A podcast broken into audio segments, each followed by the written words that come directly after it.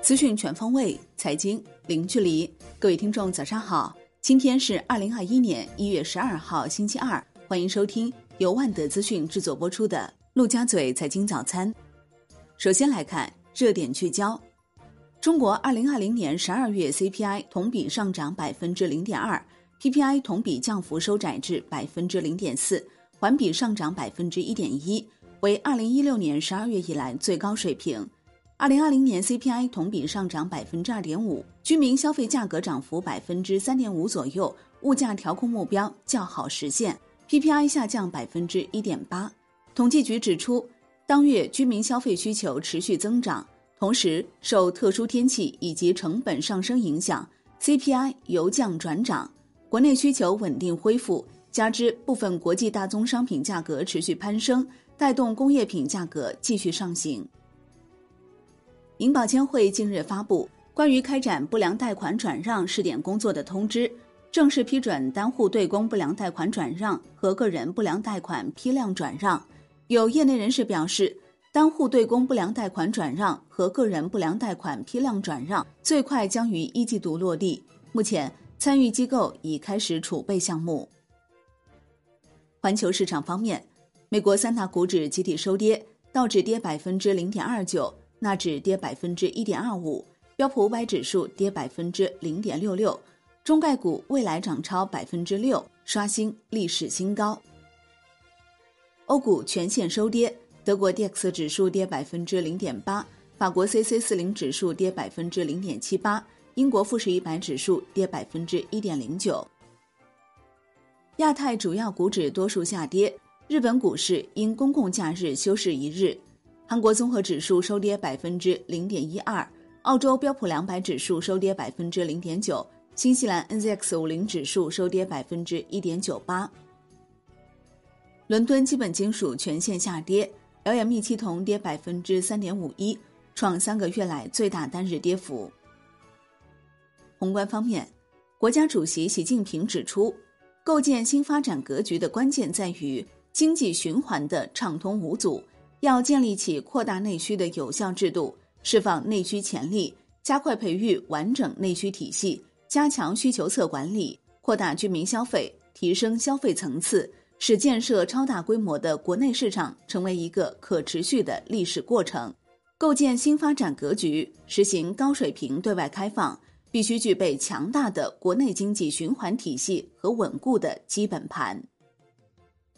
最高人民法院提出。要加强司法反垄断和反不正当竞争，深入研究平台企业垄断认定、数据收集使用管理、数字领域消费者权益保护等问题，保障各类市场主体依法平等使用资源要素，促进形成全国统一、公平竞争、规范有序的市场体系。知情人士透露，海南省方面正酝酿出台离岛免税品邮寄举措。将大大疏解离岛提货点压力，也望大幅提高海南离岛免税购物体验。该政策很快会公布，中免等公司内部已经在做测试。海南省委副秘书长王磊介绍，目前正积极推进企业进口自用设备零关税负面清单、岛内居民进口日用消费品零关税正面清单等一系列重磅政策。二零二零年。海南离岛免税销售金额突破三百二十亿元，二零二一年将实现更大突破。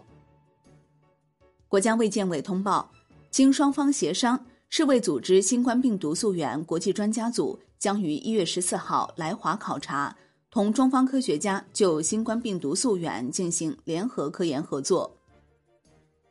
央行公开市场周一开展五十亿元七天期逆回购操作。当日有两百亿元逆回购到期，净回笼一百五十亿元，资金面收敛。Shibor 短端品种多数上行，隔夜品种上行二十五点一个 BP，十四天期上行两点八个 BP。国内股市方面，A 股震荡走低，成交金额连续六日超万亿，上证指数收跌百分之一点零八，深证成指跌百分之一点三三，创业板指跌百分之一点八四。万德全 A 跌百分之一点三三，成交一点二万亿元，北向资金实际净买入八点九四亿元，其中深股通净买入十八点四三亿元，招商银行或净买入九点二一亿元最多，五粮液遭净卖出九点二一亿元居首。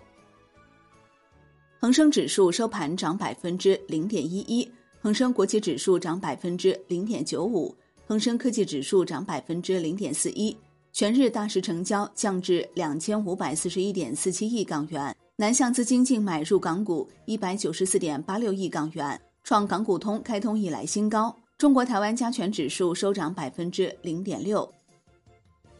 证监会公布完成首次备案的证券评级机构名录，东方金城等十二家机构在列。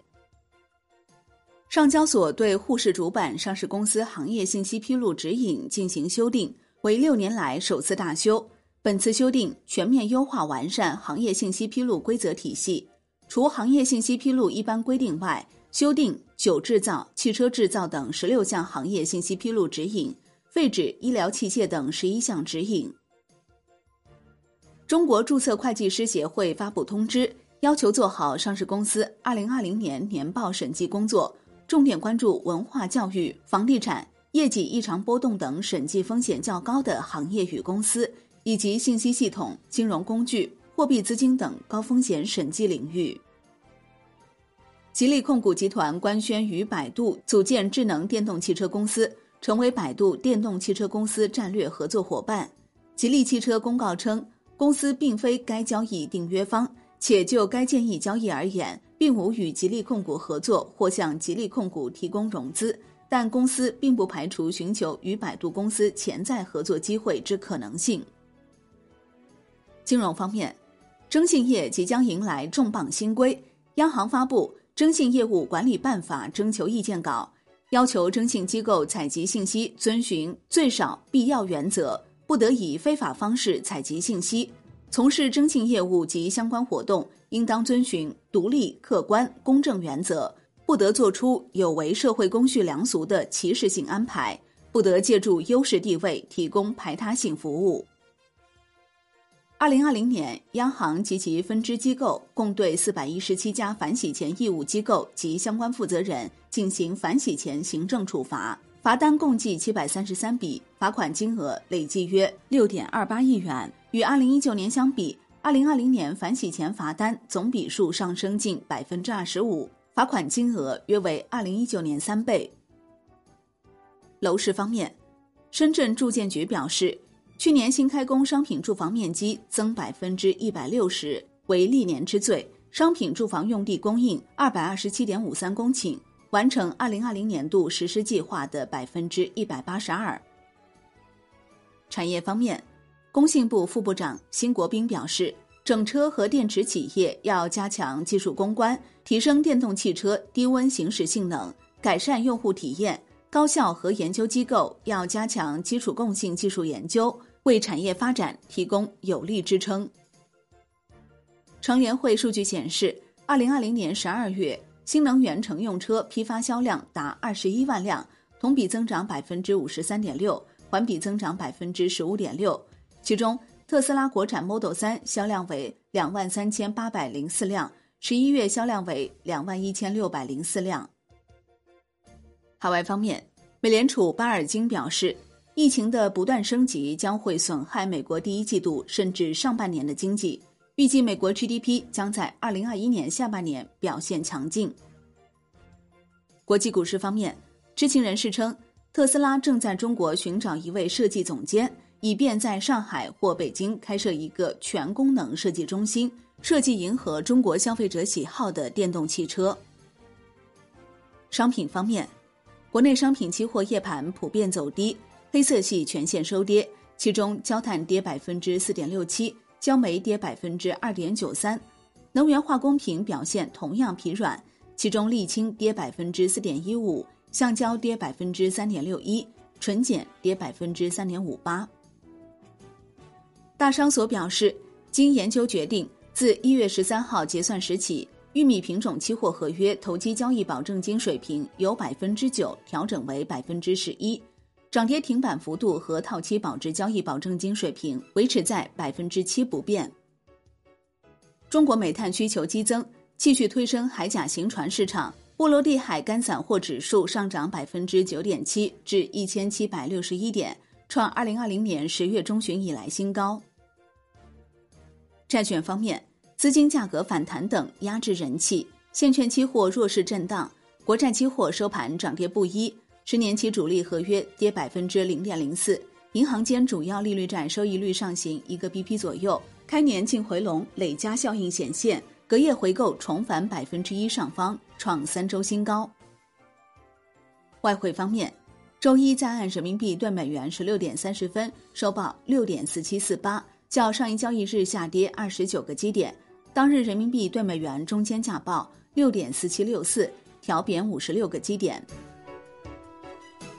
好的，以上就是今天陆家嘴财经早餐的精华内容。感谢您的收听，也欢迎您关注转发哦。我是林欢，我们下期再见喽。